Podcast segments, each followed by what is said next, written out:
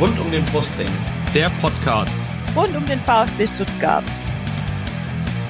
Ja, hallo, hier ist der Franz Wohlfahrt aus Wien. Hier ist Timo Hildebrand. Hallo, äh, ich bin Kakao. Äh, ich wünsche euch viel Spaß beim Podcast rund um den Brustring.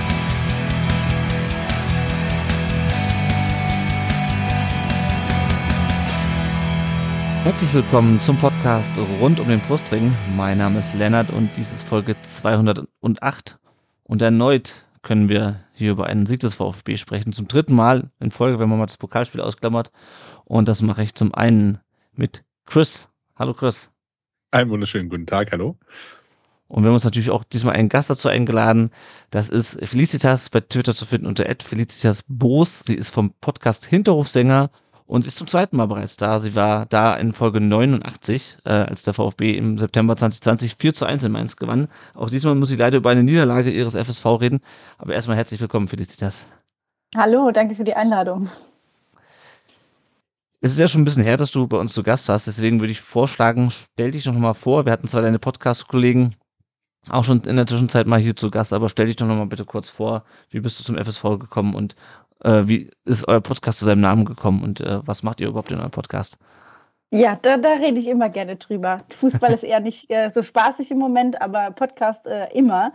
Äh, genau, wir sind die Hinterhofsänger, äh, abgeleitet von den berühmten Mainzer Hofsängern, aber wir sind halt nicht so elaboriert, deswegen aus dem Hinterhof. Und wir sprechen seit 2018 über den ersten FSV Mainz 05, machen das so ein bisschen ganzheitlich, ähnlich wie er auch. Also wir gucken zwar vor allem auf die Profis, aber reden auch über unsere Damenmannschaft, über die Tischtennisherren, über Handball. Und ähm, ja, sind eben seit 2018 dabei. Und ich bin Host, kümmere mich um die schlechten Wortwitze und unsere Folgentitel und äh, moderiere das Ganze. Und bin eigentlich jetzt seit 2013 stehe ich in der Kurve weil ich in meiner äh, Erstsemestertüte ein Ticket gewonnen habe für Mainz 05 und äh, das hat sofort gezogen und äh, dann ging gar nichts mehr. Da musste ich jedes Wochenende irgendwie mit Mainz 05 unterwegs sein äh, und seitdem stehe ich in der Kurve. Sehr schön. Ja, es ist, äh, ich habe ja selber auch in Mainz studiert, ich kenne das mit den, mit den äh, Mainz 05 Tickets in, in, in den Ersttüten. Ähm, ja, und äh, Chris, das ist ja für uns eigentlich eine ganz gute Idee, oder? Wir sollten auch mal über die Faustballer und die, ähm, was haben wir noch? Radball? Nee, Radball haben wir nicht. Was haben wir denn noch? Hockey, Hockey. Sollten auch noch mal über Hockey, die, ja, Hockey, die, Hockey über, über die Hockeymannschaft äh, berichten. Ja, wobei, Leichtat äh, Leichtathletik ist ja, ist ja ganz groß. Ja, ja, können wir gerne machen. Aber wobei Faustballer wird für mich halt schwer als, als Stammheimer. Wir haben ja hier ähm, ganz groß äh, TV Stammheim Faustball. Äh, deswegen, ich, ich möchte aber zu Felicitas ganz kurz noch sagen, Ja. ich finde es total schön, wo euer Name herkommt, weil ich habe mit Karneval, Fasching, Fast, nennt wie ihr es wollt, überhaupt nichts am Hut. Das Einzige, was ich wirklich immer cool fand, war in der Mainzer Fastnet, äh, wenn diese die, die, die, die, die ähm, Sänger da am Ende dann kamen und dann noch äh, Es war ein Tag so wunderschön wie heute gesungen haben. Das ist wirklich was, was ich mir, nein, aber wirklich, das gucke ich auch jedes Jahr nochmal an. Das ist, das ist seit, seit Ewigzeiten. Deswegen finde ich das voll schön, wo da euer Name herkommt. Danke. Ich dachte schon, du meinst jetzt die Schwellköp. Die kommen nämlich auch. Gut, aber äh, genug äh, Mainz-Content dazu. Wir reden ja gleich noch ausführlich. Ähm, wer im Neckarstadion war am Samstag, der hat ja auch gesehen, dass der Gästeblock Block, äh, passend zur Jahreszeit, zur fünften, äh, verkleidet war, größtenteils und sehr bunt äh, und auch dann äh, irgendwann nur noch durchgetrommelt hat ab einem gewissen Spielstand. Ähm, ja, aber dazu später.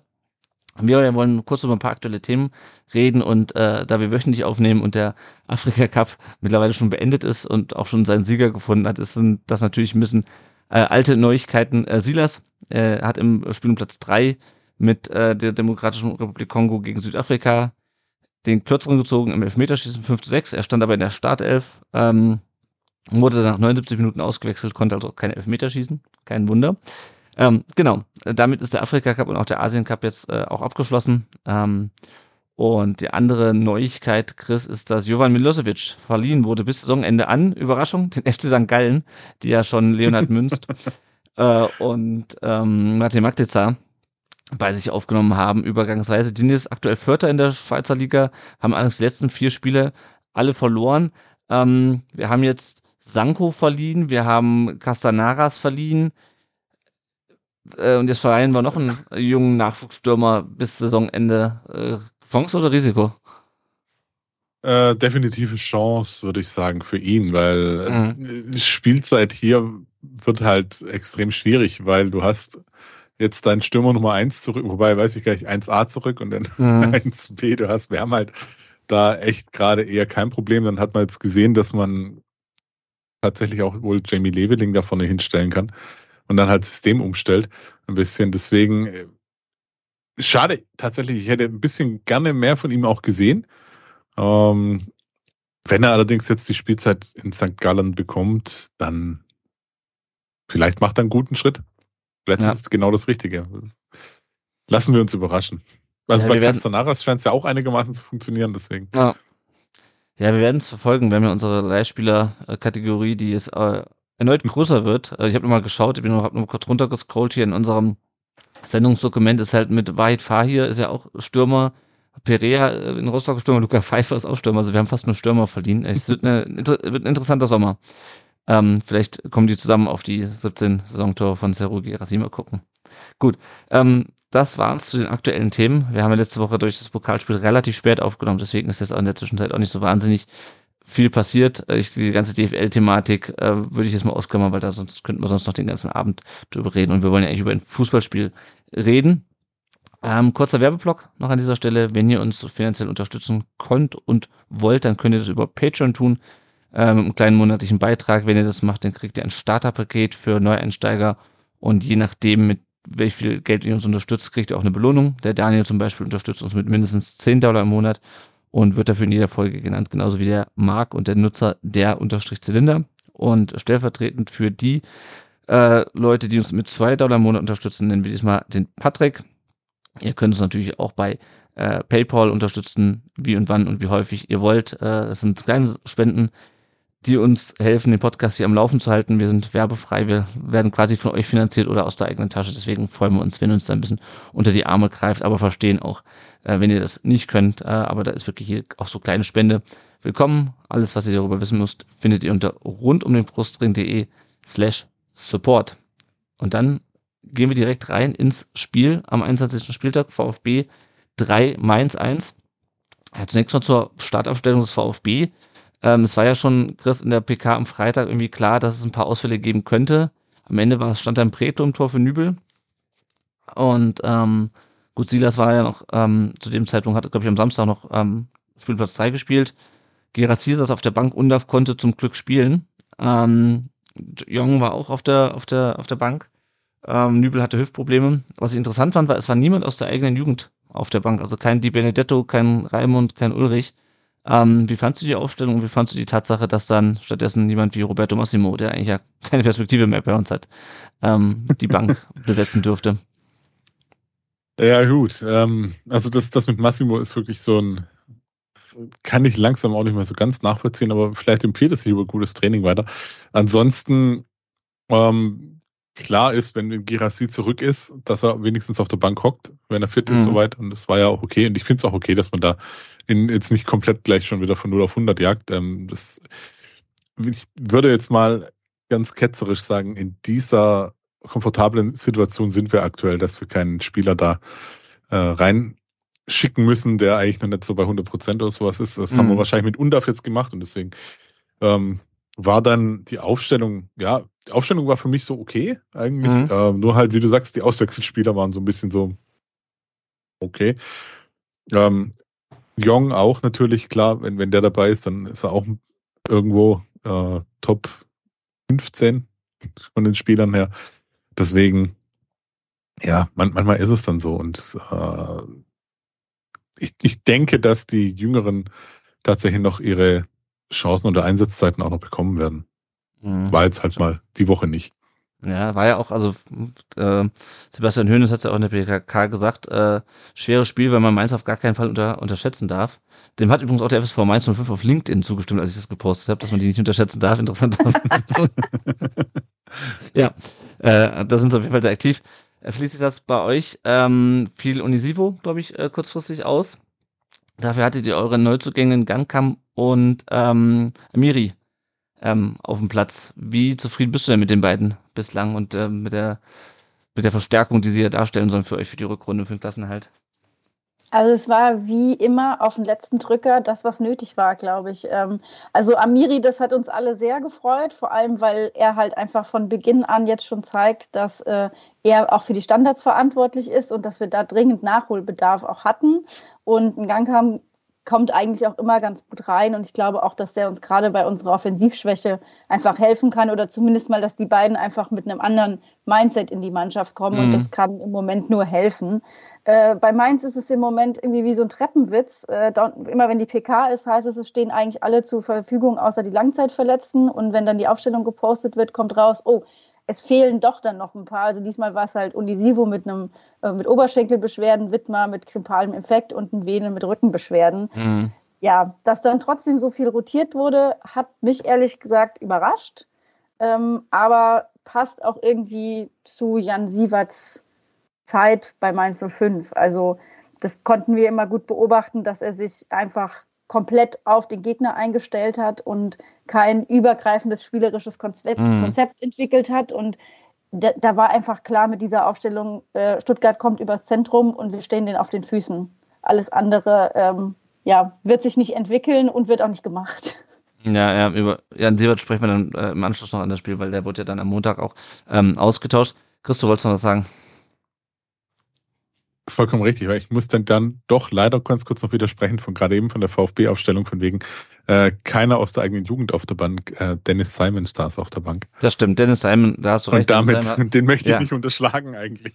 Genau, genau. Weil da gab es genau. ja kurz die Diskussion, warum spielt der nicht und, und ich habe es verstanden, dass er nicht spielt. Ich denke, dass es äh, ganz okay war, dass Bredlo gespielt hat. Ja, auf, auf jeden Fall kommen wir, kommen wir auch gleich noch zu. Nochmal kurz zu Mainz.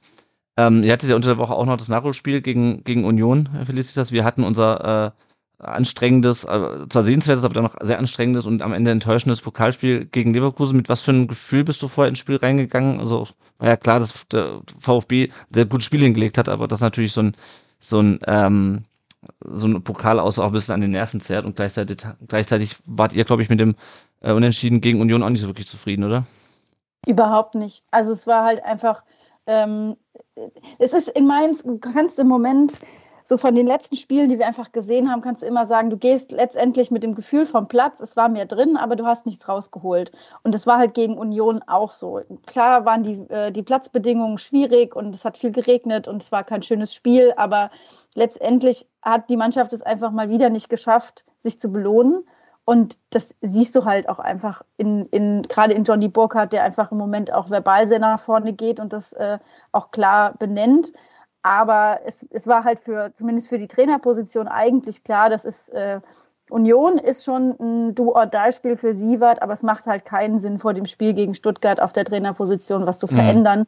Und deswegen sind, glaube ich, die meisten Fans einfach mit dem Gefühl in dieses Stuttgart-Spiel reingegangen. Es ist jetzt noch ein Bonusspiel für Jan Sievert. Man geht nicht davon aus, dass wir irgendwas reißen. Vielleicht kommt noch mal ein letztes Aufbäumen von ihm, aber eigentlich war vielen schon klar, dass es am Rosenmontag heißt, er ist nicht mehr unser Trainer. Ja, und so kam es ja dann auch. Und deswegen hatten wir auch noch, äh, abgesehen davon, dass es keinen Sinn macht, Mainz-Fans an einem Montag, am Rosenmontagabend äh, zu einem Podcast zu bewegen, was mir dann auch aufgefallen ist, ähm, als langjähriger äh, Mainzer. Ähm, genau, kam mir dann auch die, die Trainerentlassung äh, am Montag, wie du es prophezeit hast. Äh, wie gesagt, über den Nachfolger sprechen wir dann äh, später noch. Ähm, gehen wir ins Spiel rein. Äh, beide Teams hatten eigentlich direkt gute Chancen. Undaf, da glaube ich, nach 30 Sekunden oder sowas, der ein bisschen zu zentral äh, schießt. Und dann äh, Cassie heißt der, glaube ich, habe irgendwo in einem Spielbericht, dass irgendjemand ihn Kachi nennen hören, aber ich glaube, es ist ein äh, Franzose, oder? Oder zumindest ja, französisch. Genau, Cassie, Cassie ist richtig. Cassie, der dann ans, ans Ausnetz schießt und äh, Chris, ich hatte, das war so genau das, was ich befürchtet hatte. Der VfB ist ein bisschen müde, bisschen fertig, bisschen einfach, ja, also nicht nur personell, ähm, nicht unbedingt ähm, vollständig, wobei das er sich dann noch in Grenzen hielt, äh, da ungefähr spielen konnte, aber auch mental so ein bisschen müde und äh, Mainz hat das ja durchaus zu nutzen gewusst in den ersten Minuten, oder?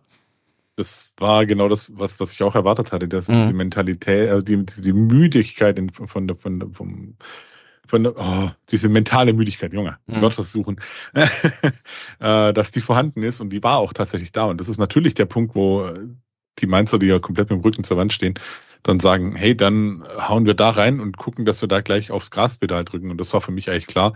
Ich denke, das sollte eigentlich auch jedem auf dem, auf dem Phrasen vom VfB klar gewesen sein. Und ähm, man kann jetzt sagen, ja klar, wenn, wenn Mainz da das Ding macht, dann, hm, dann wird es ein ganz anderes Spiel. Allerdings, wenn der VfB auch gleich ein Ding macht, ich glaube, dann mhm. bricht da bei Mainz auch schon direkt was aus im Kopf. Ich meine, das hat man jetzt später dann gesehen. Deswegen war es, fand ich relativ spannend zu sehen, was passiert, wenn beide jetzt erstmal in das Spiel noch so reinkommen und der Anfangsschwung weg ist. Ja. Ja, ja, das, ähm, da kam es ja sowieso nochmal zu einer außergewöhnlichen Situation. Was mir noch aufgefallen ist, dass, dass Pascal Stenzel große Probleme hatte gegen äh, Cassie und einen Gang kam auf, äh, auf links, also auf seiner, also auf seiner Seite, auf der Mainzer linken Seite. Ähm, Stenzel hat sich ja dann später rehabilitiert, aber dachte ich schon so, puh, das ist wieder so ein Spiel, wo du Stenzel wieder hast gegen ähm, Spieler, die eigentlich einen Ticken zu schnell für ihn sind. Ähm, und was den VfB so ein bisschen rettete, und das können wir gleich noch gerne diskutieren, ist äh, die ähm, übliche Tennisballpause, habe ich mal genannt. Ich glaube, es waren nicht nur Tennisbälle, die, fl die flogen, ich weiß nicht, ob es noch Kamelle waren. Ähm, auf jeden Fall gab es dann die Pause, äh, wo dann zweimal wieder versucht wurde, neu anzufangen. Ähm, und was ich mich so ein bisschen frage, Mainz hat ja dann direkt durch Papela äh, den, die Chance, direkt nach der nach, nach einer Flanke von Gankam in der 24. Minute. Ähm, wem hat, hat diese Pause einer, beiden, einer von beiden Mannschaften mehr geholfen als der anderen? Felicitas, wie siehst du das?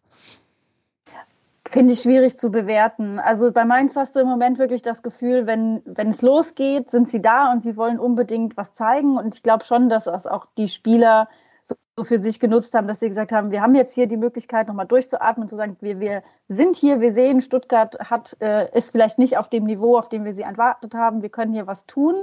Und ähm, dieses Aufbäumen, das ist halt das, was uns im Moment, was immer passiert und was wir halt natürlich auch brauchen. Und deswegen würde ich der Mannschaft auch im Moment überhaupt keinen Vorwurf machen, weil die sich halt wirklich reinhängen. Und wenn Marvel Papela den verwandelt, das ist halt auch einfach einer unserer Nachwuchsspieler, der bisher noch keine besonders überzeugenden Startelf-Einsätze hatte, der natürlich gegen Fürich da auch nicht unbedingt die einfachste Position mhm. auf dem mhm. Feld zu be äh, bekleiden musste. Und wenn der den reinmacht, dann nimmst du das halt mit. Aber äh, dieses ständig an sich selbst verzweifeln, das ist ja dann auch letztendlich beim ersten Gegentor passiert. Das setzt sich einfach in den Köpfen fest und das kriegst du dann auch nicht mehr raus. Ja, das ist uns auch nur zu gut bekannt aus den letzten Jahren, weil äh, ihr seid ja in einer Position ein bisschen schlechter als wir in den letzten Jahren, aber im Grunde vergleichbar. Ähm, du hast diese Chancen, machst du halt nicht rein und dann, ähm, wir kommen später zu, kassierst halt so Tore, wo du dich fragst, wie, wie das passieren kann. Ähm, genau, Chancenverwertung ähm, bei Mainz offensichtlich auch ein Problem, äh, wenn ich mir das so angucke. Ähm, und beim VfB, der, das war einfach zu nachlässig, Chris, fand ich. Fand ich. Das war so, ne, ich kann das nachvollziehen, dass man nach so einer Woche müde ist, aber das war schon sehr, sehr, ähm, also das waren jetzt nicht die krassen Fehler, aber es waren immer noch mal wieder zu viele kleine Fehler, die dann halt auch zu den Chancen ge geführt haben. Und mir ging das dann irgendwann nach der Pause äh, ein bisschen zu sehr auf den Senkel, äh, wie sehr sich der VfB dann doch ähm, oder den Mainz Chancen gegeben hat. Ging es dir auch so? Äh, ja, wie gesagt, es ist schwer. Es war tatsächlich so ein bisschen diese ja, Ungenauigkeit mal drin. Nicht die, es hat so ein bisschen die Schärfe gefehlt, die zum Beispiel du hm. gegen Leverkusen komplett hattest, die da auch in anderen Spielen dieses Jahr schon hattest. Ich meine, wir sind ja auch da jetzt extrem verwöhnt. Mal ja, ganz ehrlich sein. Stimmt. Also wir sind da, das ist gerade bei uns hier ein Jammern auf hohem Niveau. Man könnte jetzt auch sagen, ja, hier Chancenverwertung von uns ist auch nicht so geil. Ähm, da haben wir halt äh, ich will jetzt nicht sagen zwei Torschützen, die so viele Tore haben wie Mainz insgesamt, aber mhm. äh, nah dran sind auf jeden Fall. Und deswegen, ähm, ja, von, von dem, was, was wir inzwischen, auch das zu sagen, ist immer noch ein bisschen seltsam, was wir inzwischen aber gewohnt sind von der Mannschaft, was sie abliefern kann, das war halt diesmal nicht da. Das war schon, wie du sagst, sehr viel Ungenauigkeit, sehr viel so, ah, mit dem Kopf nicht ganz da, dann vielleicht auch ein bisschen fertig und man ist schwer reingekommen, vielleicht waren die Beine in der Kopf bisschen schwerer noch als gedacht. Mhm. Ja. Wie hat dir denn Bretlo gefallen? Weil der musste ja quasi das, was Nübel normalerweise spielt, äh, logischerweise auch spielen. Du stellst jetzt nicht wegen des Torwarts die, äh, die Spielweise um. Ähm, und der hat jetzt, ich weiß nicht, wenn das letzte Mal im Tor stand, ich glaube vor der Relegation, äh, genau, ja, in dem letzten Saisonspiel, glaube ich, vor der Relegation, in der Relegation hat er dann äh, Müller gespielt. Ähm, ja, wie, wie, wie fandst du ihn in dem Spiel? Also so ein bisschen hat mir die Ausstrahlung von Nübel schon gefehlt. Mhm. Nur so wirklich äh, groß negativ aufgefallen ist er mir nicht. Also wir haben auf jeden Fall mit Torhüter gespielt, das ist schon mal ein Vorteil. Und ähm, ja, weiß, weiß gar nicht. Also wenn, wenn, wenn, wenn der Torhüter unauffällig ist, ist doch eigentlich ein gutes Zeichen. Das, das stimmt, das ist meistens wie, wie beim Schiedsrichter. ja. Ja, Also- genau. Es gab dann noch so ein, so ein. Schüsschen, ja. Es gab in der 29 Minute noch so ein Schüsschen von Karasor, der, äh, glaube ich, nicht als großer Torschütze in die Geschichte des VfB eingehen wird. Und insgesamt war es irgendwie recht ausgeglichen, äh, fand ich, Felicitas. Äh, hat sich das ein bisschen geärgert, dass Mainz da nicht mehr draus machen konnte aus dieser Unsicherheit beim VfB oder aus dieser, ähm, ja, Müdigkeit? Ein, ein bisschen, also es ist ein bisschen von beidem Ja und Nein, weil äh, man sieht einfach auch wieder an diesem Spiel, so wie Mainz aufgestellt war und gespielt hat mit zwei sehr kompakten Ketten und ähm, das, das ist einfach, du hast für die, für die Offensive so lange Wege zum gegnerischen Tor. Dir fehlt komplett irgendwie ein, eine, ein Mittelfeld, was die Bälle verteilt. Es geht nur Mhm. darum, den, den, quasi den, den Gegner vom eigenen Tor fernzuhalten und das ist ja auch was, was unter Jan Sievert gut funktioniert. Also hat äh, das einfach wir wenig Tore gekriegt haben. Aber man sieht halt eben auch, was das kostet. Nämlich, äh, es geht komplett zugunsten der, äh, äh, geht eigentlich auf Kosten der Offensive, weil die Wege sind lang. Ähm, die Abstimmungen funktionieren nicht. Wir haben halt mit, ich meine, Undisivo hat jetzt nicht gegen Stuttgart gespielt, aber wir haben einfach vorne mit, mit Ajorg und auch Burkhardt, der natürlich jetzt lange verletzt war, aber jetzt auch endlich letzte Woche mal wieder ein Tor gemacht hat. Wir haben da einfach Stürmer drin, die da verhungern. Und Hm. deswegen war das für mich gar nicht so eine große Überraschung, weil es einfach im Moment super undankbar ist. Ja, ja. Ja, gerade Ajorg, das, der war ja bei uns auch im Gespräch damals, bevor wir dann Gerassi geholt haben. Ähm, glaube ich, kriegt er entweder Ajorg oder Gerassi und dann hat er, glaube ich, ein halbes Jahr später äh, ging er dann zu Mainz. Ähm, da hatte ich auch gedacht und der hat ja auch, glaube ich, in den letzten Spielen gegen uns war der auch wesentlich gefährlich, aber du hast es halt wirklich gesehen, der hing ja wirklich komplett in der Luft. Ähm, und er hat zwar dann später noch sein Tor gemacht, ähm, aber vor dem hatte ich doch äh, vorher mehr Respekt als dann äh, während des Spiels, wo ich dann gesehen habe, okay, ähm, die Mainzer schaffen es nicht, den, den richtig einzubinden. Ähm, ja, dann kommen wir zur 43. Minute und da hätte es eigentlich schon 1-0 für den VfB stehen müssen. Ähm, Chris Führig bekommt nach einer, ich glaube nach einer Mainzer Ecke war das sogar, ähm, den Ball von Undaf äh, in den Lauf gespielt und ist eigentlich frei ähm, vorm Torwart und Chris, was er da machen wollte, kann ich mir vorstellen, wollte den Ball noch am Torwart vorbeiziehen, bleibt halt dann nur leider am, am äh, Fuß hängen. Ähm, und äh, Enzo Mio ist darüber so sauer, weil der hätte, der war nämlich auch noch frei, dass er bei den Pfosten durchgetreten hätte. Ähm, und ich habe im Stadion natürlich auch die Krise bekommen. Was, äh, ist das wieder so ein bisschen führig, äh, führig von Also, früher? Das, also das war, das war so, so eine Situation, ey, wo ich, ich habe das, was, was Enzo Mio gemacht hat, ich habe das so gefühlt einfach. Mhm. Weil, also, du hast in der Situation, hast du vier Möglichkeiten. Du schießt einfach den Ball ins Tor, du dribbelst an ihm vorbei am Keeper oder du legst ihn quer. Und die vierte Möglichkeit ist das, was, was Führig gemacht hat. Du kannst dich einfach nicht entscheiden und machst dann irgendeinen Blödsinn halt noch draus. Also, äh, ich meine, Zentner hat das gemacht, was, er, was er machen konnte. Ja. Und hat es auch dann wirklich ganz, ganz stark gemacht, muss man auch anerkennen. Nur, sorry, von, dem- von dem Nationalspieler erwarte ich da eigentlich, dass er entweder die Übersicht hat und äh, Enzo Mio den Ball so hinlegt, dass der wirklich der nur noch anpusten muss und reingeht, oder er zimmert ihn einfach komplett unter die Latte samt Torhüter rein. Das ist mir dann auch wurscht wie, aber das, das muss eigentlich ein Tor sein. Und das sind, das sind wir wieder beim Thema Chancenverwertung. Und das ist dieses Hm. Jammern auf extrem hohem Niveau. Das stimmt, das stimmt. Aber ja, das, das, da habe ich auch die Krise gekriegt bei dem Ding. Äh, und äh, Sebastian Höhnes war auch zu Recht angefressen. Felicitas aus Mainzer Sicht, ähm, erstmal, wie kann es sein, dass man so einfach so einen Konter kassiert? Ähm, und wie erleuchtet warst du, dass äh, Chris Führig sich so dämlich dabei angestellt hat?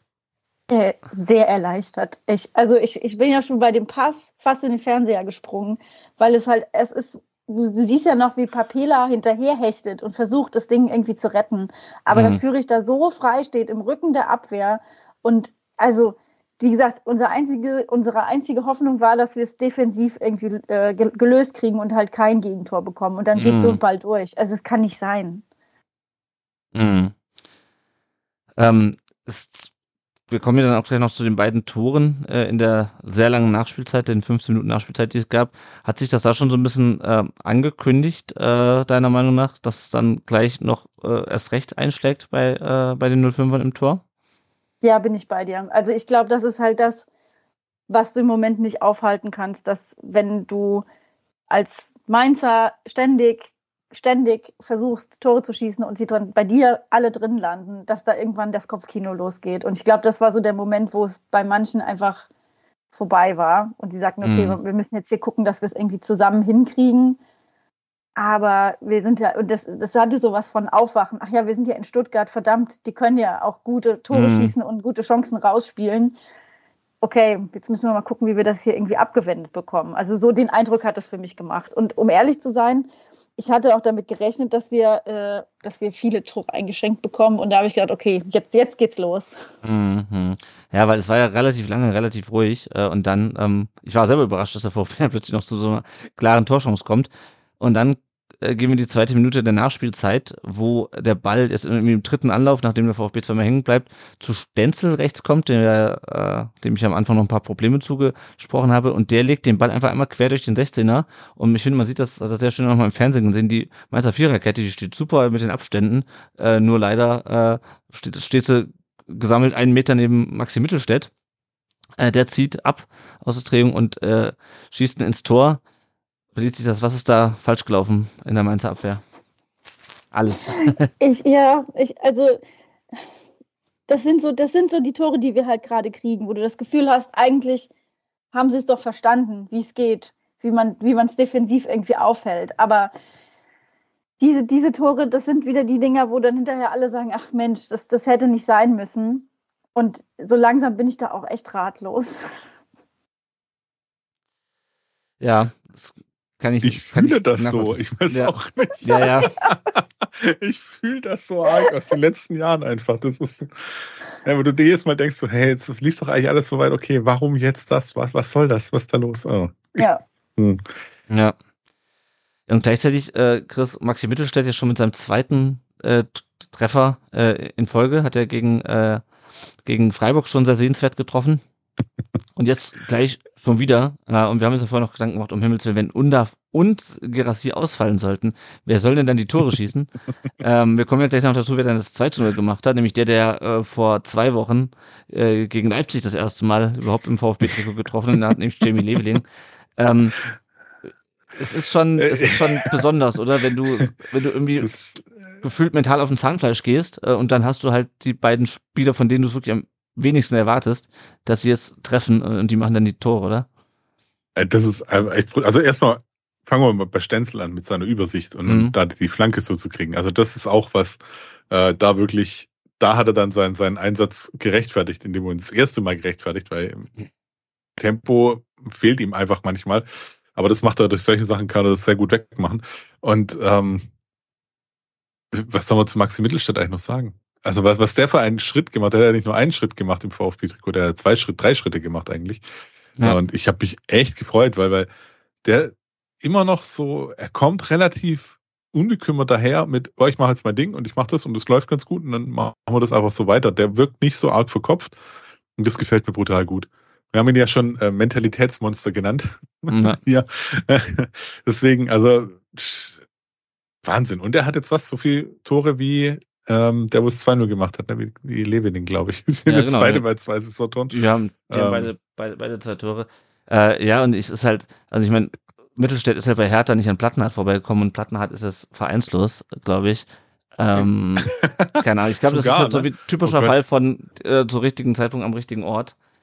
Ja gut, Ähm, und wir haben noch gedacht, oh mein Gott, hier, wenn Sosa weg ist, ähm, wie viele Spiele hat äh, Borna Sosa inzwischen gemacht? Nur mal so. Also, Ja, ist, also ja, das ist, und der ist nicht verletzt, also mm, ja, das ist halt ja. so eine, das ist halt so eine Saison, wo das dann einfach läuft. Genauso wie gesagt, das Leveling dann das, das 2-0 macht, dann auch wieder nach Vorlage von Stenzel, kommt er dann vor Cassie am, an den Ball und äh, legt ihn rein. Er kann auch irgendwie die Bälle nur so hoch reinmachen. Ne? Das war ja gegen Leipzig schon so, wo er dann irgendwie den, den Fuß noch irgendwie reinhält, hier auch. Äh, und fließt sich das, also bei dem, die erste, die Verteidigung war ja schon beim ersten Tor nicht so gut und auch beim zweiten waren die Mainzer viel zu passiv. Dann, vor allem, es war auch Ja. nur drei Minuten später. Also ich habe mir hinterher nochmal die O-Töne angehört und Johnny Burkhardt hat es halt einfach auf den Punkt gebracht. Er hat gesagt, also die, die letzten 20, 30 Minuten der ersten Halbzeit war eine absolute Frechheit von Mainz und nach dem 0 zu 1 knicken einfach, also klick, knickt einfach die Mannschaft komplett weg. Und Mhm. das kriegst du dann auch vor so einer Pause, also das kriegst du dann halt auch einfach nicht korrigiert bis zur Pause. Also ich glaube, da war bei vielen einfach der, der Punkt erreicht, wo sie dachten, okay, here we go again. Mhm. Anderes Wochenende, derselbe Müll wie sonst auch immer. Ähm, wir krieg, also wir kriegen es einfach gerade nicht auf die Kette. Und das ist halt das, wo, wo, ich, wo ich wirklich glaube, dass da hilft halt, da haben die Punkte, die wir mit Jan Sievert geholt haben, die Unentschieden, die helfen dir dann nicht. Ne? Du brauchst mhm. einen, wirklich, du brauchst irgendwie einen, einen Erfolg und in so kurzer Zeit einfach zwei Tore eingeschränkt zu bekommen, das, das, das bricht dich. Ja, genau, das hat ja, glaube ich, ich weiß nicht, ob es schon die Bockert war, der das gesagt hat, dass das quasi das 1-0 die Mannschaft schon gebrochen hat. Ähm, und ähm, ja, also auch das ist was, was wir kennen, ähm, dass man da wirklich so, ja, teilweise, auch wenn man jetzt nicht noch, nicht noch drei Buden kassiert, aber so ein bisschen äh, auf dem Platz auseinanderfällt. Dann war zum Glück, äh, Leveling hatte noch eine Chance, hätte eigentlich noch auf, äh, auf 3-0 stellen müssen und dann war zum Glück für den FSV, ähm, war Pause. Äh, wie sehr hast du dir gewünscht, dass das Spiel schon zu Ende ist, Felicitas, zu dem Zeitpunkt? Ich habe kurz überlegt, ob ich einfach den Fernseher ausmache mhm. und äh, raus in die Stadt gehe und Fastnacht feier und den FSV den FSV sein lasse, weil ich dachte, ich weiß nicht, ob ich mir das nochmal weitere 45 Minuten angucken kann. Ähm, und ich fand es dann folgerichtig, dass zur Pause, also dass nach der Pause einfach auch der Dreifachwechsel kam, wenngleich ich auch sagen muss, die Spieler, die dann kamen, haben einfach ganz klar gezeigt, dass der Matchplan, der sich für das Spiel überlegt wurde, von vornherein nicht funktioniert hat und man halt in der mhm. Halbzeit klar sagen musste, du musst hier ganz anders auftreten, musst anders rangehen. Ähm, und ja, das hat ja auch zum großen Teil geholfen, aber du liegst halt trotzdem 2-0 hinten.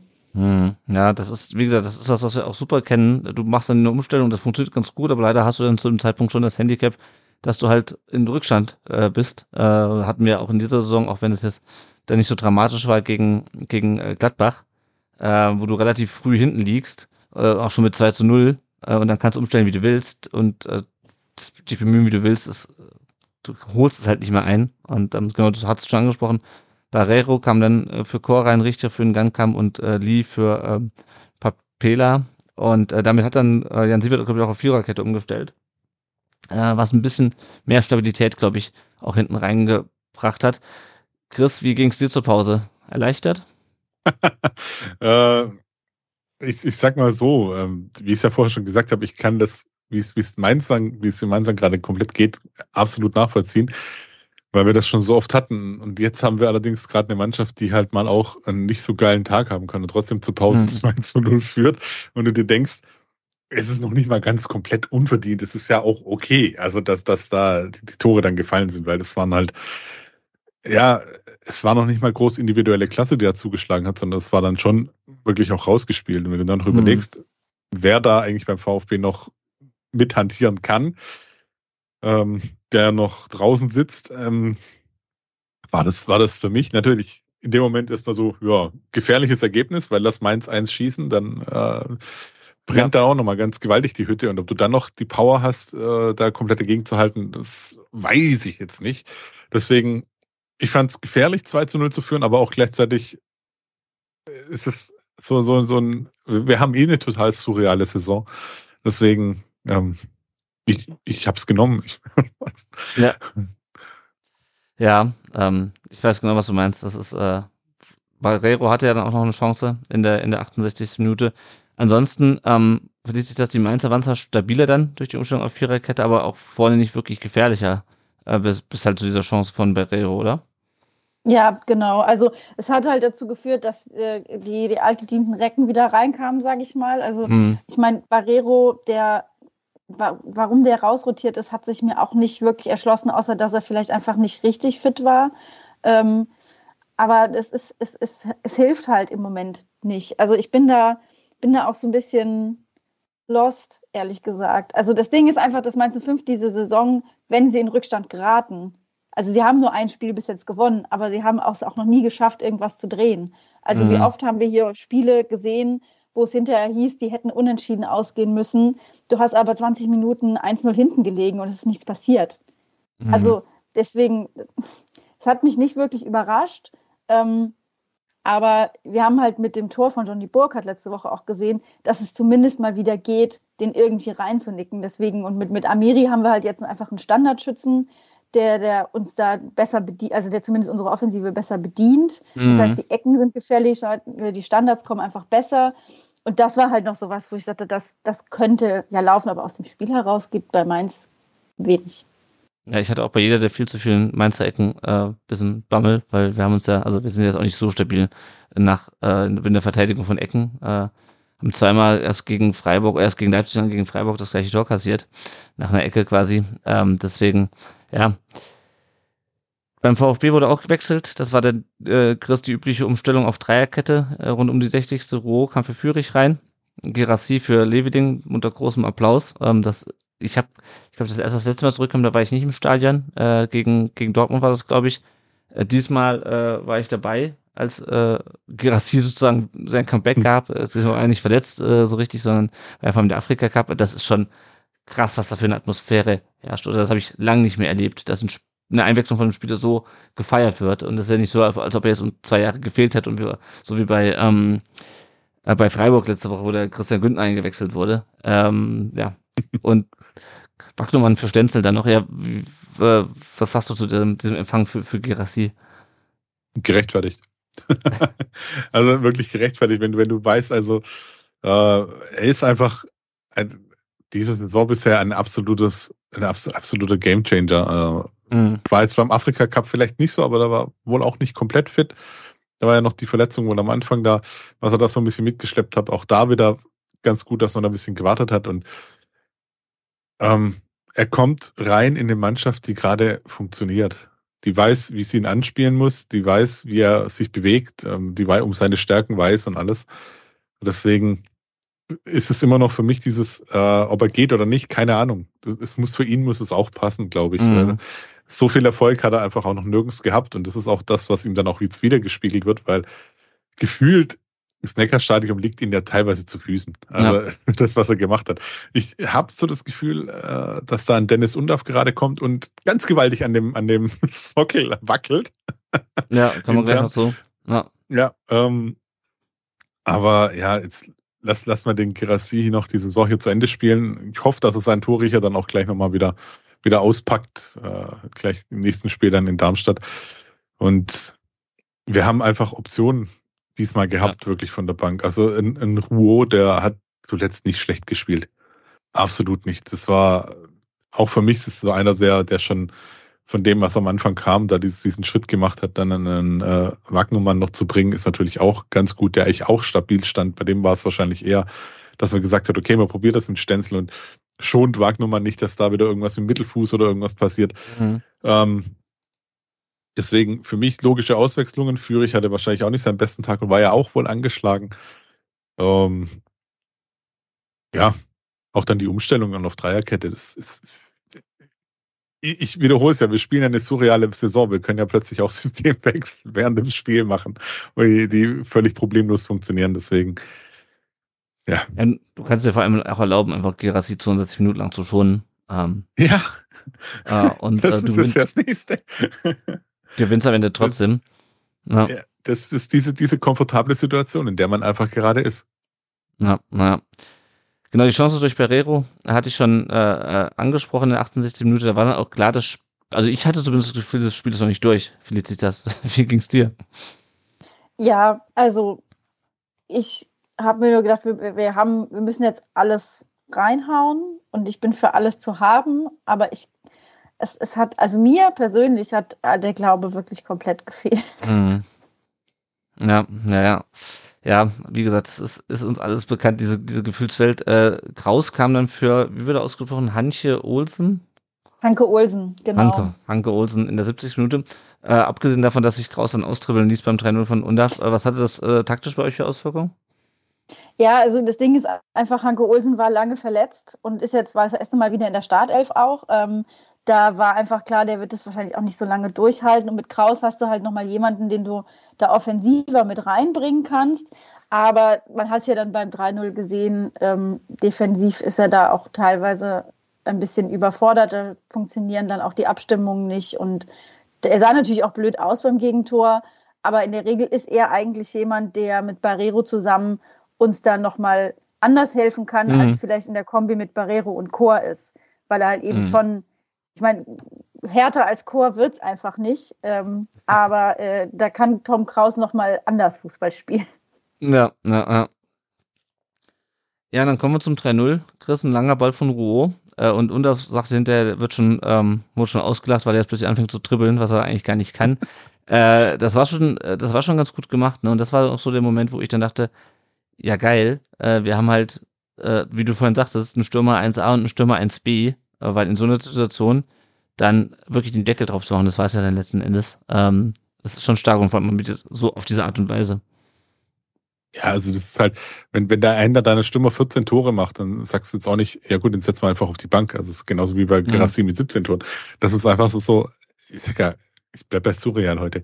Äh, und der Ball von Rouault, also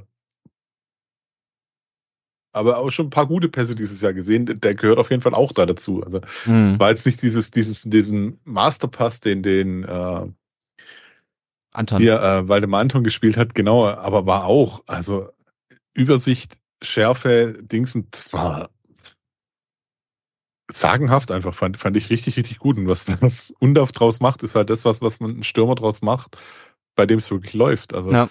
klar hat er ein bisschen Dusel, äh, aber der ist da auch abgezockt genug, das dann wirklich zu nutzen und, und der lässt sich dann die Chance, in dem Fall Chris Führig, nicht einfach so nehmen, sondern mhm. äh, der zimmert ihn dann halt auch wirklich rein und, und das, das ist einfach, ja, Dennis Undaff ist für mich immer noch nach wie vor Liebe. Der, der Typ, unglaublich. Man soll sich ja nicht irgendwie in den Leihspieler verlieben, aber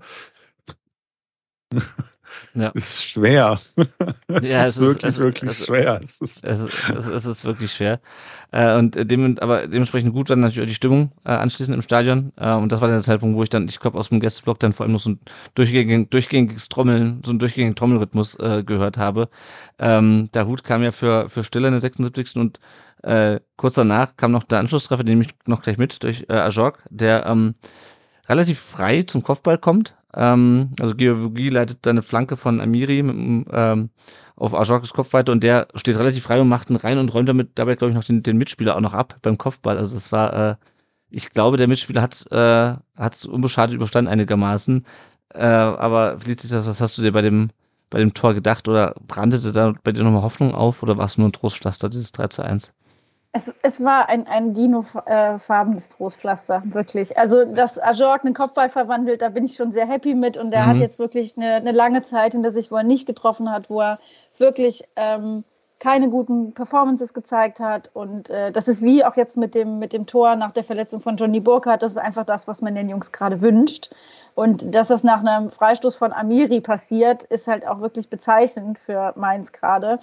Und deswegen war das so ein Ding, wo ich sage, das sind die Tore, die nehmen wir mit mhm. und ne, schließen die für uns ein sagen, sagen, so können wir Tore schießen, auch wenn es uns jetzt gerade in dem Spiel nicht wirklich hilft, weil es, also ja, die Qualität haben wir, also ich sag mal, das, das Mindset, die Qualität und den Willen und den Glauben, glaube ich, also wirklich den Glauben, das noch zu drehen, der ist im Moment nicht da.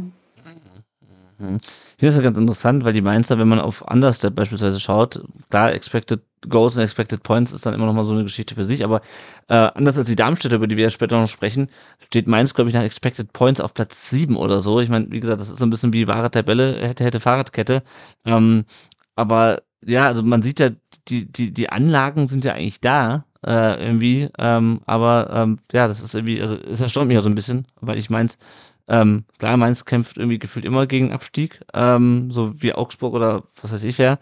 Ähm, aber ähm, dass es so weit nach unten geht, hätte ich jetzt irgendwie vor der Saison nicht unbedingt mitgerechnet. Also ich, ich musst du mir wahrscheinlich zustimmen, dass es in Mainz immer erstmal um Klassenhalt geht äh, vor der Saison. Aber dass er so in Gefahr ist, das hat mich doch ein bisschen überrascht. Äh, Habe ich dazu sehr die Außensicht oder?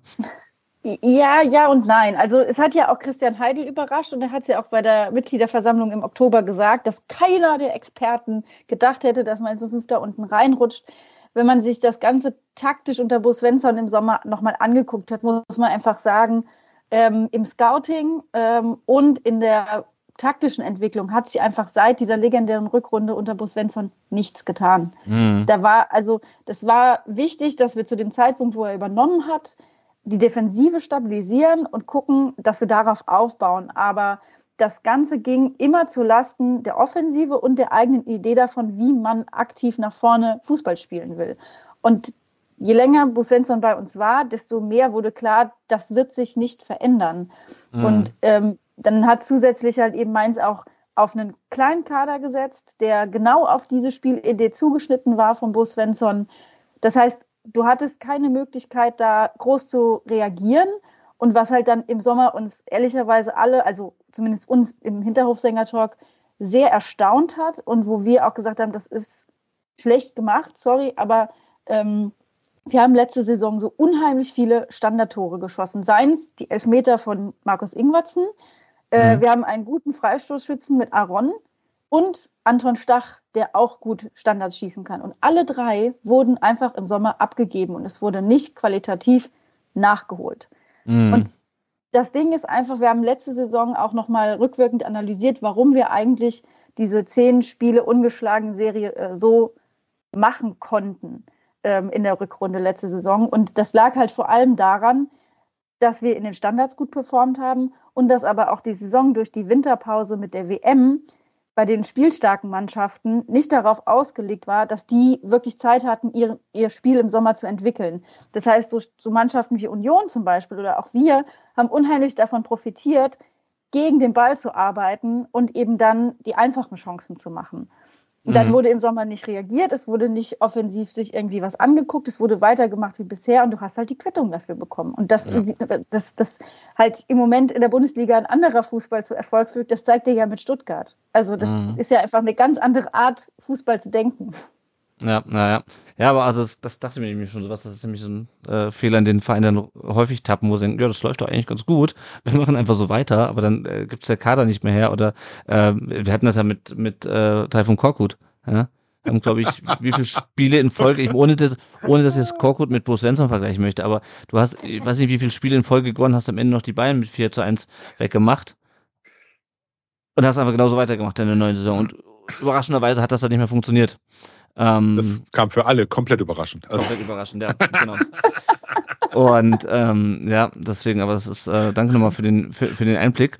Also zurück zum Spiel. Äh, John kam dann noch für Unterf beim VfB, dann gab's äh, die ersten, nee, fast die ersten gelben Karten, ich glaube, es gab vorher noch eine, für äh, Carson nach Foul an Amiri, das ist dann, glaube ich, eben die sechste oder so, und Giavogi, nachdem er mit Preto zusammengeprallt ist. Chris, ich war ein bisschen überrascht, dass ähm, Dennis Altekin äh, dieses Spiel gepfiffen hat und nicht unser Pokalspiel am Dienstag. Also ich meine, da haben wir schon letzte Woche drüber diskutiert, äh, wie, ob man Daniel Schlager für dieses Spiel noch hätte ansetzen sollen oder dass er auch nicht das Spiel am Freitagabend, äh, das äh, Topspiel da, da gepfiffen hat, ähm, wo dann stattdessen, warum auch immer, eine Herr Zweier, auch wenn er es nicht schlecht gepfiffen hat, für angesetzt wurde. Äh, wie fandst du denn äh, Dennis Altekin in dem Spiel? Also zuerst möchte ich über Schiedsrichteransetzungen, äh, ich glaube, die sind genauso transparent wie Abstimmungsverhalten bei irgendwelchen DFL-Sachen. das, puh, muss man nicht immer verstehen. Aber Eitekin, ich finde, Eitekin macht das eigentlich immer auf seine Art und ich mag die Art eigentlich. Der ist da, ja, ich bin kein Fan von diesem komplett so Monster-Autorität und was weiß ich was, ich bin der Schiedsrichter und Dingsen, sondern das ist halt einer, der sich dann durch seine Erscheinung einfach auch schon Respekt verschafft. Deswegen mhm. finde ich das ganz gut und mit dem habe ich das Gefühl, kann man auch immer als Spieler, also so wirkt es auf mich, kann man auch auf die Reden verreden oder mit dem auch mal ins Gespräch kommen und der erklärt auch gerne seine Sachen und äh, so wirkt es auf mich. Ich weiß es nicht, ob es so ist. Also um Gottes Willen, ich habe jetzt noch nie, wenn, wenn ich kicken würde, der wird mir wahrscheinlich eh wegrennen. Ey. Keine Ahnung.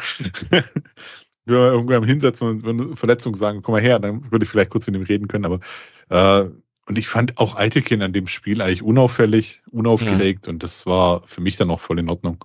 Ja, naja. Habe ich auch so gesehen. Ähm, das letzte, worüber wir noch reden können, ist äh, der Wechsel. Äh, Giavogi wurde dann ausgewechselt in der 84. Minute und äh, ich muss mir kurz mit dem Vornamen helfen. Brian heißt er, glaube ich, ne? Kruder. Genau, Brian. Brian Kruder, der äh, gerüchteweise äh, im Sommer äh, zum VfB wechseln könnte. Felicitas, hast du da entweder Insider-Infos oder äh, kannst du uns ein bisschen was zu dem, zu dem Spieler erzählen? Sollte er zum VfB kommen, was natürlich vielleicht bedeutet, dass äh, Mainz absteigt, was wir natürlich nicht hoffen. Ähm, aber ähm, was kannst du uns zu dem erzählen? Also Brian Gruder ist unser Goldstück. Den geben wir un ungern her. Ähm, mhm. Das ist wirklich jemand, der mit Nelly Weipert letzte Saison die U19-Meisterschaft geholt hat, der ähm, da, da, vorne einfach wirbelt, frischen Wind mit reinbringt, der sich auch äh, in der Winterpause bei Jan Siebert im Trainingslager einen Rüffel abgeholt hat, weil er zu verspielt ist, weil er äh, unorthodoxe Wege sucht. Ähm, das ist einfach jemand, der war, er war jetzt auch verletzt. Ähm, aber das ist eigentlich jemand, das ist so ein, so ein Schweizer Taschenmesser für uns aktuell. Wenn der mhm. auftreten kann, wenn der die Möglichkeit hat, Fußball zu spielen, dann bringt er das auch auf den Teller. Und deswegen, ich, ich möchte es nicht sehen, dass er woanders hingeht. Ich befürchte aber fast, ähm, auch mit der, wir sprechen ja noch über unseren neuen Trainer, aber ich befürchte einfach mhm. fast, dass die Richtung, in die Mainz 50 gerade entwickelt, einem spielstarken Spieler aktuell keine Perspektiven bieten kann. Und ähm, ich glaube, der wäre bei euch gut aufgehoben. Ihr müsst aber gut auf ihn aufpassen, das müsst ihr mir versprechen. Das, das machen wir. Das machen wir. Also wie gesagt, die Saison ist ja noch lang und es sind noch ein paar Punkte zu vergeben. Und schon allein aus geografischen Gründen, ich wohne ja hier in Darmstadt, äh, würde ich mir andere Absteiger wünschen, als ausgerechnet die beiden. Ich glaube, nur als VfB-Fan bin ich auch in der komfortablen Situation, dass ich das, äh, dass es den VfB da nicht betrifft. Aber ähm, ja, also ich freue mich, wenn er für den VfB spielt, aber ich hoffe, dass es euch äh, dann nicht gleichzeitig so hart, äh, so hart trifft. Ja, dann war das Spiel aus.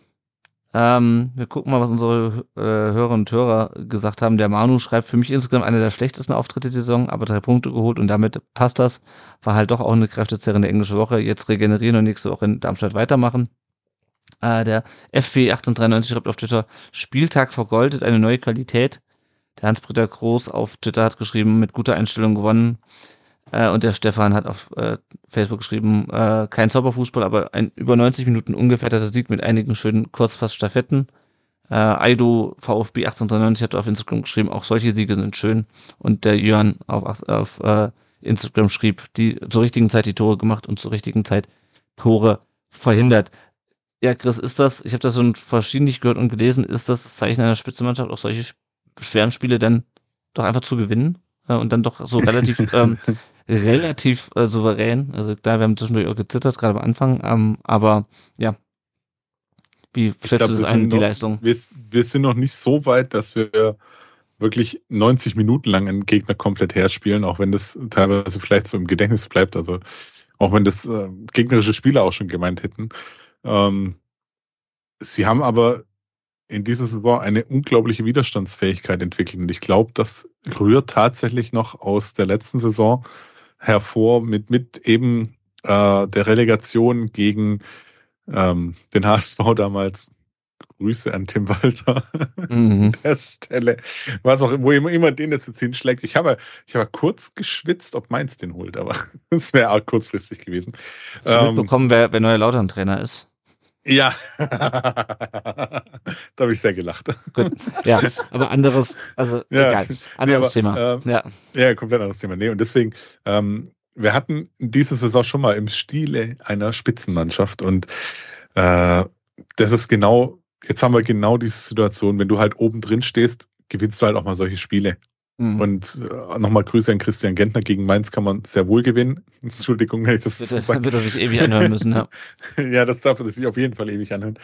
Äh, und ja, sie, sie waren zur richtigen Zeit dann da und sie haben ihre Qualitäten ausgespielt und sie haben als Mannschaft agiert. Und das ist eine Stärke, die wir dieses Jahr haben und die wir versuchen müssen zu konservieren. Ja. Und wenn sie das jetzt noch bis zum Saisonende durchziehen können, Holla die Waldfee. ja, also das ist so, Wie, so das 18 Millionen, allein nur, dass sie, dass sie ja, ich hab's, werden. Ich hab's gelesen. Naja.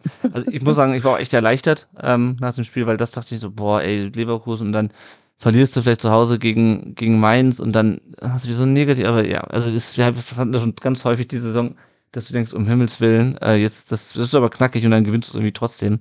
Ähm, ja, das war schon, äh, das war sehr, sehr erleichternd. Ähm, dass wir da das, das Spiel für uns entscheiden konnten. Ja, und für Mainz, wir gucken ja gleich noch auf die Tabelle, ähm, aber zunächst mal die Thematik, äh, die Trainerthematik. Felicitas, du hast es mir schon angekündigt, am Montag kommt wahrscheinlich ein neuer Trainer, neuer Trainer. Es kam auch ein neuer Trainer äh, und der heißt wieder Bo. Ähm, aber äh, diesmal mit Nachnamen Henriksen. Äh, er war vorher beim FC Zürich, hat die äh, vom letzten Platz wieder auf Platz 1 geführt, also Klassenerhalt geschafft. Ähm, und dann waren sie, glaube ich, auf Platz 3 hat aber auch schon angekündigt, ist, glaube ich, dass er seinen Vertrag nicht verlängern, äh, also seinen Vertrag zum Saisonende auslaufen lassen wird und jetzt äh, hat er wohl schon direkt hat er eben schon direkt den Wechsel nach Mainz vollzogen. Ähm, was, was erwartet euch da? Hast du dich schon ein bisschen schlau machen können über Bo Henriksen?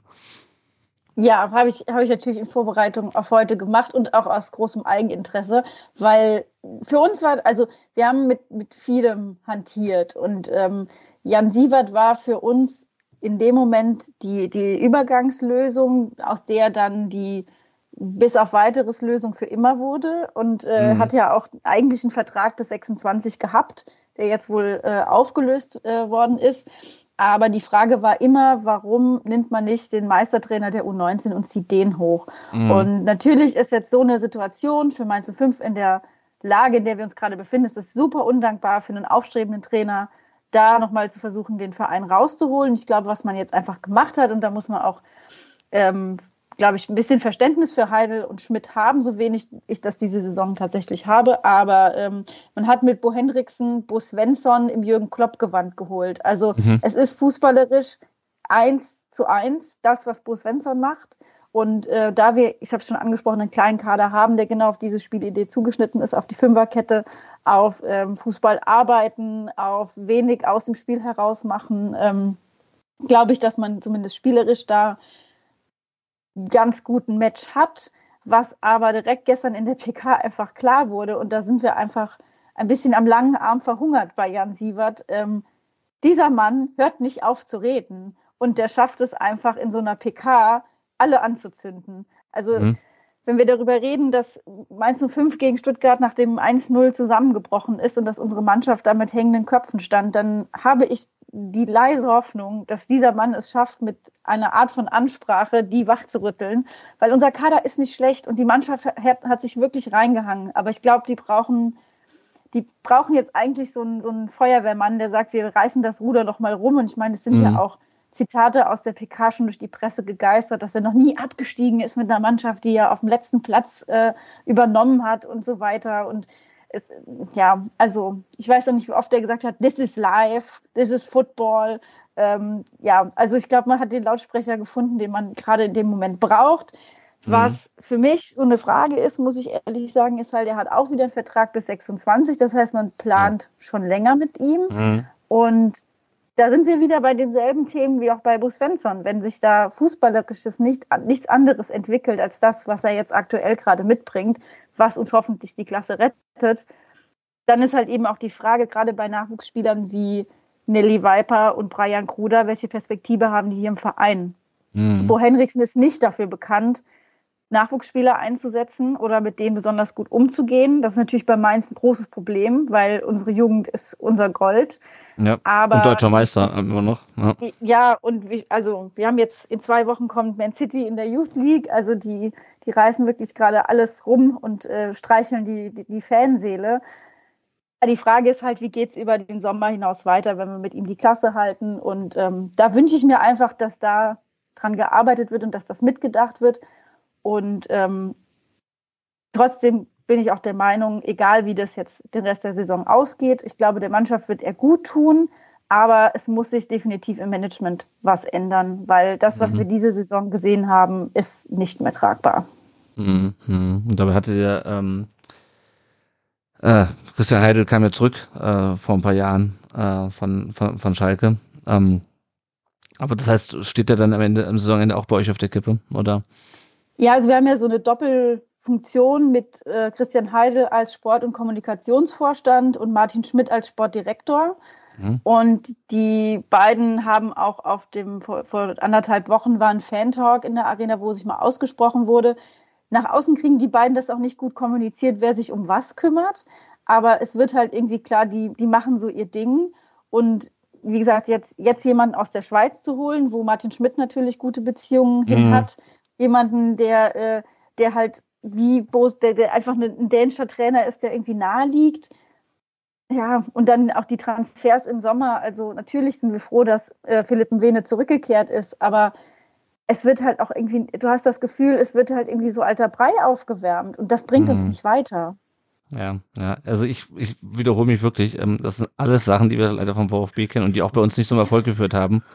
Äh, also weder Bruno. Das ist so brutal, diese Vibes. Also. Also weder auch das, also auch dieses mit von wegen, äh, ich bin noch nie abgestiegen, das ist genau das, was Bruno Labbadia gesagt hat letztes Jahr.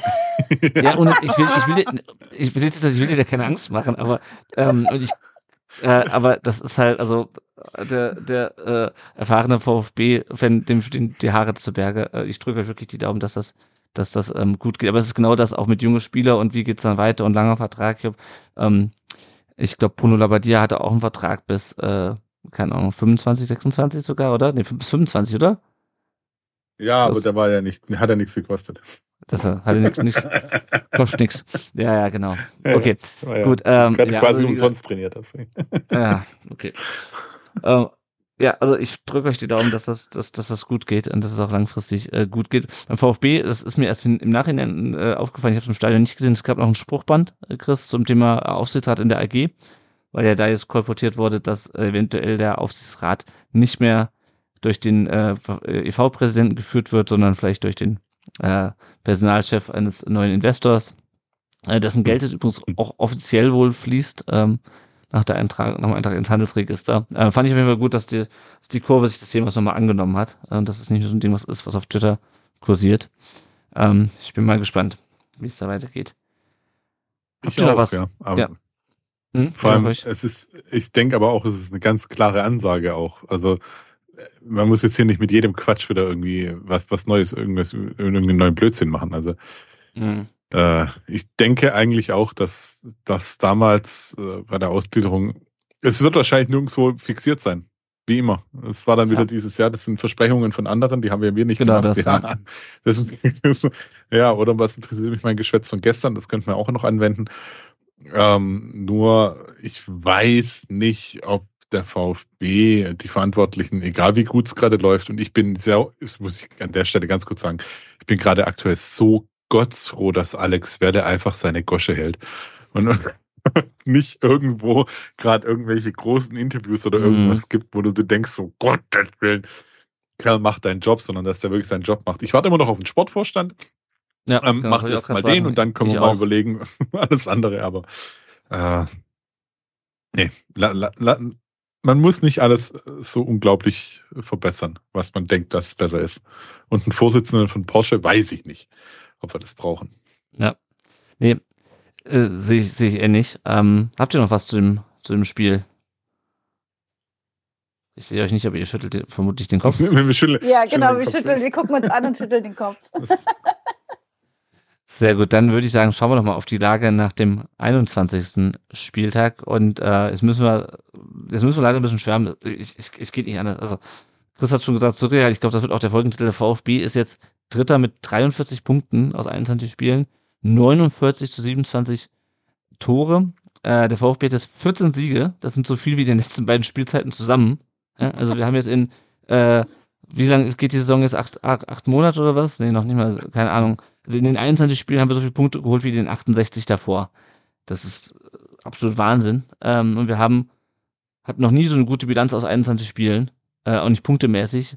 Äh, haben so, selbst als wir Meister geworden sind, 83, 84 und 2006, 2007, hatten wir nicht so viele Punkte äh, nach 21 Spielen. Und ich glaube, das ist, wer hat das geschrieben, ähm, es ist einfach fast ein bisschen Pech für uns, dass wir äh, äh, dass dieses Jahr Leverkusen so gut mitspielt ähm, und die Bayern halt auch nicht so krass abkacken. Ähm, weil ansonsten ist das eigentlich eine. Also letzte Saison hatte, glaube ich, jemand geguckt, wärst du mit 43 Punkten nach 21 Spielen, warst du geteilter Tabellenführer. Union hat letztes Jahr so viele Punkte gehabt nach 21 Spielen. Also ja, der VfB steht sehr, sehr, sehr gut da äh, und spielt jetzt am Samstag um 15.30 Uhr bei einer Mannschaft, die ähnlich schlechter steht wie der FSV 105, nämlich äh, Darmstadt 98 und danach geht's noch gegen den dritten Abstiegskandidaten, nämlich gegen Köln und bevor es dann nach Wolfsburg geht, die wo ich auch eigentlich nur noch drauf warte, dass sie den Trainer entlassen. Aber ähm, blicken wir erstmal auf Darmstadt. Die haben jetzt äh, Tabell äh, 12 Punkte, haben punktgleich, glaube ich, mit Mainz, wenn ich das richtig sehe, oder?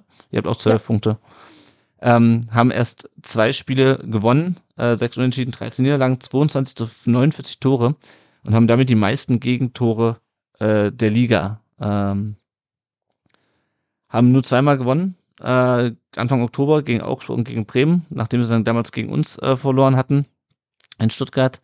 Äh, haben zwei Spieler mit VfB Vergangenheit sozusagen oder VfB äh, auch Zukunft vielleicht wieder mal schauen. Matej Maklitzer und Luca Pfeiffer sind beide ausgeliehen an Darmstadt. Luca Pfeiffer wird, äh, da kann man zumindest davon ausgehen, dass er erstmal zurückkehrt im Sommer. Mathematica hat schon den Anschlussvertrag in Darmstadt unterschrieben.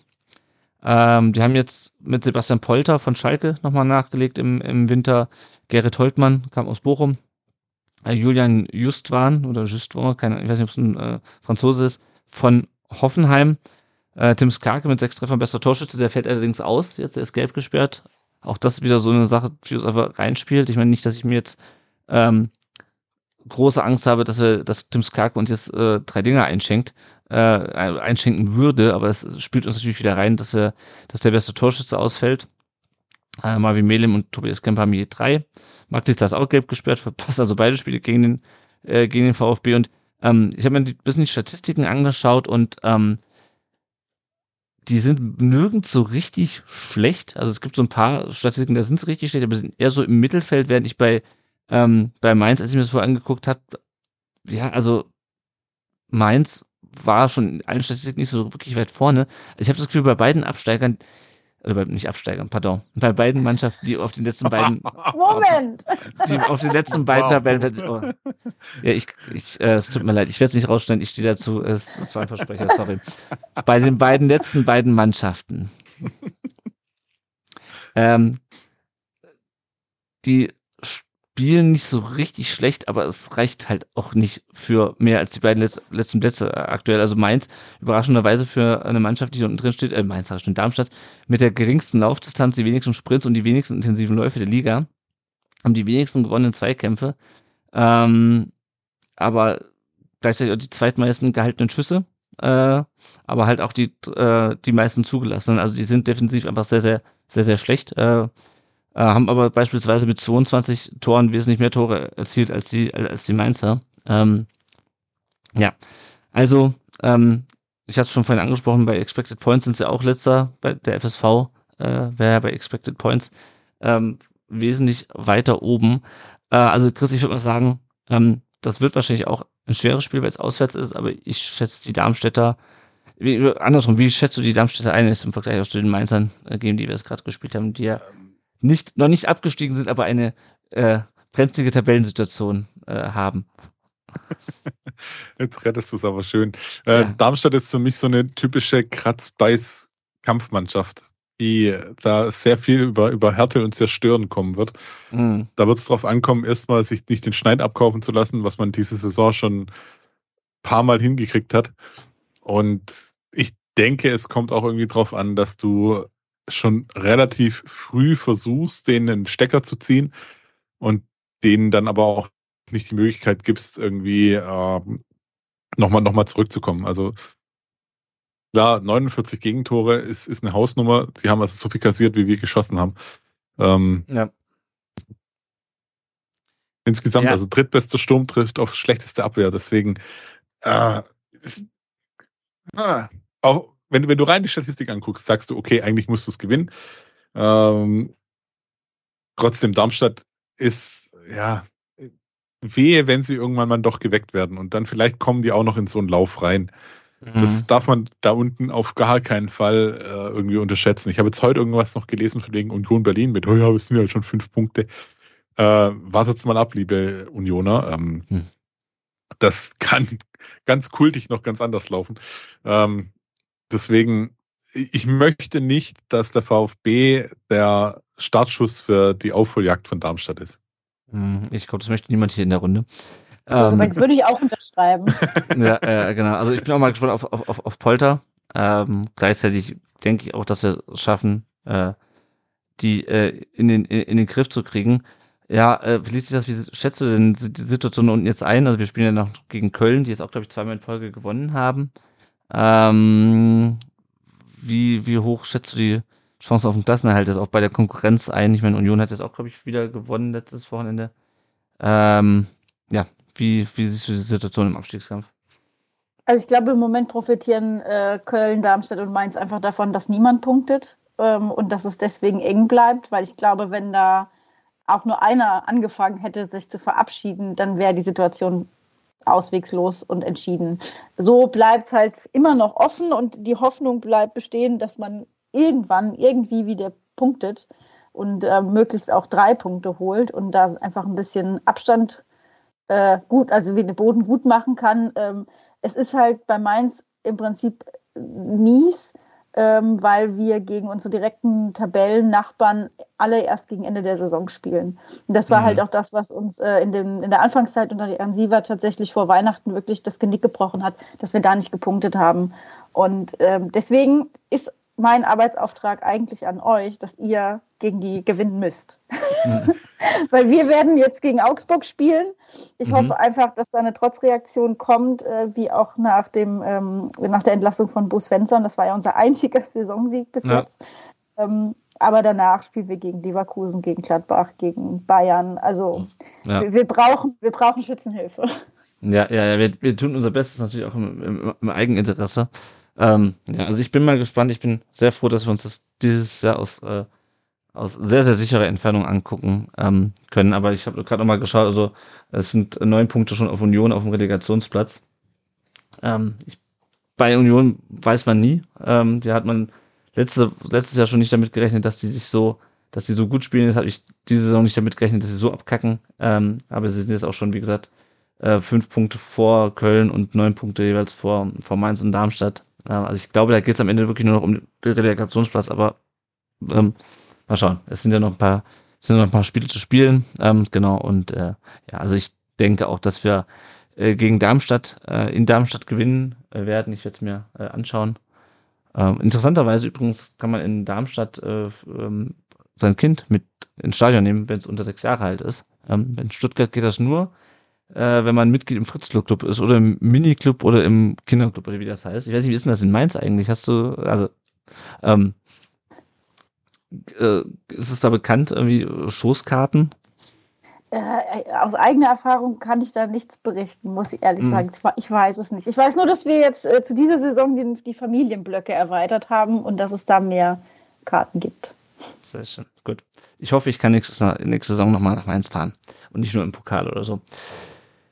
Gut, ähm, wir blicken nochmal kurz auf unsere Personallage. Die ist relativ überschaubar. Nata ist noch im, im Aufbautraining. Sagadu mit Kreuzbandangriss, äh, wie gesagt, für den Rest der Saison raus. Und wenn ihr uns nicht finanziell unterstützen könnt oder wollt, dann könnt ihr uns auch gerne Rezensionen da lassen bei Apple Podcasts oder bei äh, Spotify. Rezensionen lesen wir auch gerne vor. Und ansonsten, wenn ihr auch das nicht tun wollt, ganz analog, könnt ihr Leuten von uns erzählen, ähm, sagen, dass es uns gibt. Äh, Podcast braucht man, glaube ich, nicht mehr erklären. Genau, da freuen wir uns auf jeden Fall, wenn ihr uns noch ein bisschen bekannter macht in eurem Bekanntenkreis. Gut, dann blicken wir zum Abschluss noch auf die anderen VfB-Mannschaften. Die Frauen haben immer noch Winterpause, die spielen am 3. März äh, das Viertelfinale des WEV-Pokals gegen die Waldebene Stuttgart. Äh, VfB 2 hat auch noch Winterpause bis zum 2. März, dann geht es gegen Balingen. Die U19 hat am Samstag in Sandhausen gewonnen, 3 zu 0. Elliot Buyupi mit seinem dritten, vierten Saisontor, Tom Barth mit seinem vierten Saisontor. VfB ist jetzt Vierter in der U19 Bundesliga mit 29 Punkten, aber auch gehörig Abstand nach oben. Und die spielen jetzt am kommenden Samstag gegen Nürnberg um 13 Uhr zu Hause. Die U17 hat 1 zu 1 0 gespielt gegen Augsburg. Tunkai Durna mit seinem 15. Saisontreffer schon äh, im 18. Spiel. Ähm, hat für den VfB getroffen. Der VfB ist da jetzt Dritter mit 40 Punkten, aber auch da ist, glaube ich, die B-Jugend-Finalrunde in etwas größerer Entfernung und jetzt spielen sie am Sonntag um 13 Uhr gegen 1860. Also beide Jugendmannschaften spielen dieses Wochenende zu Hause in Bad Cannstatt. Unsere Leihspieler, äh, wo dann demnächst eben auch ähm, der Kollege äh, Milosevic dazu kommt. Äh, Ömer Beas wurde eingewechselt gegen äh, Trabzonspor, als Hatayspor 0 zu 2 verloren hat. Der hat wohl seine, ähm, der wurde ja operiert, glaube ich. Er hat das mittlerweile wohl überstanden, äh, genau. Hatayspor aber trotzdem verloren, ist das 14. von 20 Mannschaften. Äh, Gildias hat äh, nicht im Kader gestanden beim 1-0 von Lega Warschau gegen Ruch Schorsov, wird es glaube ich ausgesprochen. Die sind jetzt Vierter von 18 Mannschaften mit 35 Punkten und spielen diese Woche äh, Europa League noch. Wahid Fagir wurde nach 78 Minuten eingewechselt und hätte fast das 2 zu 1 für Elversberg gegen Düsseldorf gemacht. Das wurde aber dann aberkannt. Ähm, aus äh, Gründen des Abseits war glaube ich. Ähm, genau, aber ansonsten hätte der auch wieder direkt eingeschlagen. Elversberg ist Neunter in der zweiten Liga. Thomas Castanares hat nicht getroffen beim 3 zu 1 von Ulm gegen Mannheim. Ulm ist weiterhin Dritter in der dritten Liga. Äh, Juan Perea äh, wurde nach 57 Minuten eingewechselt konnte am 0 zu 0 von äh, Rostock gegen Osnabrück nichts ändern. Rostock mittlerweile auf dem vorletzten Tabellenplatz in der zweiten Liga. Luca Pfeiffer, äh, den wir dann vermutlich am Samstag spielen sehen, wenn Tim Skake äh, gesperrt fehlt, hat beim 0 zu 0 gegen Gladbach 90 Minuten auf der Bank gesessen. Da bin ich immer gespannt, wie sich die Leihe bei dem weiterentwickelt. Äh, jetzt eben mit, ähm, mit der, mit dem, äh, der Leihe auch von Sebastian Polter, also die Neuzugänge bei Darmstadt muss auch alle drei nur geliehen. Äh, Darmstadt ist, haben wir schon drüber gesprochen, gerade Tabellenletzter, äh, punktgleich mit Mainz in der, in der Bundesliga. Und schließlich noch Mo Sanko, der hat 90 Minuten auf der Bank gesessen, als Almelo 3 zu 2 gegen Vitesse Arnhem gewonnen hat und Almelo ist das 14. Das heißt, die stecken noch alle mehr oder weniger im Abstiegskampf ähm, in äh, fast alle in ihren Ligen. Schauen wir mal, wie das für unsere Spieler weitergeht. Gut, dann sind wir am äh, Ende unserer Folge angelangt. Erstmal vielen Dank an dich, Felicitas, dass du dir die Zeit genommen hast, nochmal über dieses Spiel zu sprechen. Drei, zwei Tage nach, äh, am, am Aschermittwoch auch noch, äh, passenderweise. Ähm, genau, danke, dass du, danke für deine Zeit heute. Ja, immer gerne. Danke für die Einladung. Und wenn ihr euch für Mainz 05 interessiert, dann folgt ihr auf jeden Fall at Felicitas Boos bei äh, Twitter oder äh, abonniert den Hinterhofsänger Podcast äh, auf der Podcast-Plattform eurer Wahl. Ähm, da werdet ihr immer sehr gut über den FSV informiert. Die Felicitas hat es ja schon angesprochen. Äh, sogar über Tischtennis beim, beim FSV Mainz 05. Äh, wir hören uns das nächste Mal dann äh, in der nächsten Woche nach dem Darmstadt-Spiel. Ich möchte noch hinweisen auf den Twitter-Account, äh, nicht, nicht Twitter, Instagram-Account vom Seba, der momentan, glaube ich, ich meine, hat auch ein Spruchband gesehen am Samstag. Der liegt, glaube ich, auf der Intensivstation, dem geht es, glaube ich, gerade relativ gut. Ich hoffe, dass er dann auch wieder ähm, zu Bewusstsein kommt, wenn das nicht schon ist. Auf jeden Fall, wenn es ihm wieder besser geht, lasst ihm doch gerne mal ein Like auf seinem Instagram-Account und einen netten Kommentar. Ansonsten auch immer der wichtige Hinweis, registriert euch bei der DKMS. Denn das rettet Leben.